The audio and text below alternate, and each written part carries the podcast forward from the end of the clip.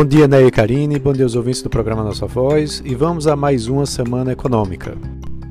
Após uma semana mais curta, mas bastante movimentada com dados da atividade econômica, essa semana vai ter uma agenda doméstica sem muitos indicadores é, no campo da economia para a gente acompanhar, mas ainda com um noticiário político bastante movimentado, né, bem como no mercado.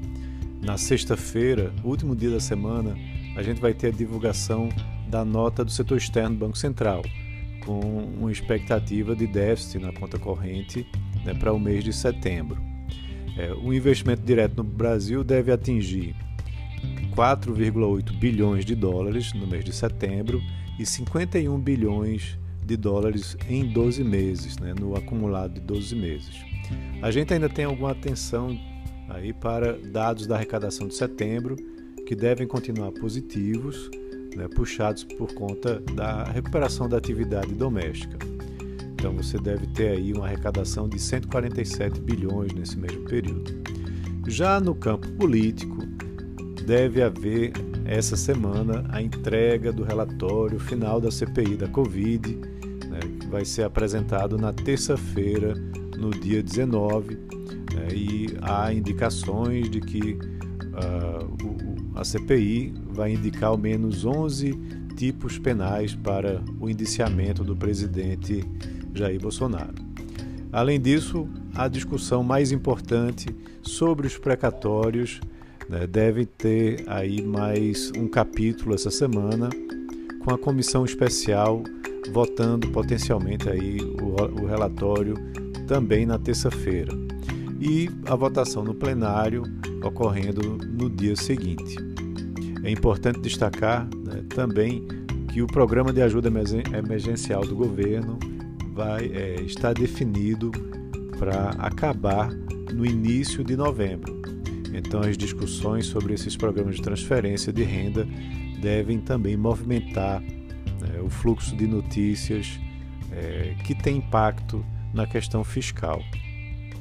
Na quinta-feira, na semana passada, foi divulgado que o governo estuda corrigir o programa Bolsa Família pela inflação e prorrogar o auxílio emergencial em menor valor por dois anos. Isso foi divulgado pela Bloomberg. Também há ainda muita atenção no, na parte corporativa para a Vale, que divulga o seu relatório de produção terceiro é, trimestre, e no dia seguinte é a vez da Petrobras, enquanto o Carrefour também vai revelar a sua prévia operacional na quarta-feira. E a Petrobras tem que ser acompanhada de perto após declarações do presidente de que tem o desejo de ver a empresa privatizada. Na sexta-feira, a gente começa a ter é, a, o IPO da Ipera né, sendo é, destaque aqui nessa, no nosso país. Lá fora, há muitas atenções voltadas para os dados de atividade da China, Estados Unidos e zona do euro.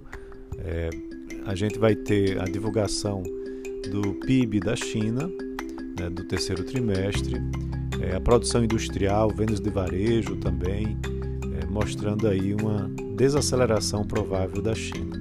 Nos Estados Unidos, vão ser divulgados dados de produção industrial do mês de setembro e também é, vamos ter na zona do euro a divulgação do índice de gerente de compras, né, o PMI, é, para o, o, mês de outubro, né, como também dados no Reino Unido e na Alemanha.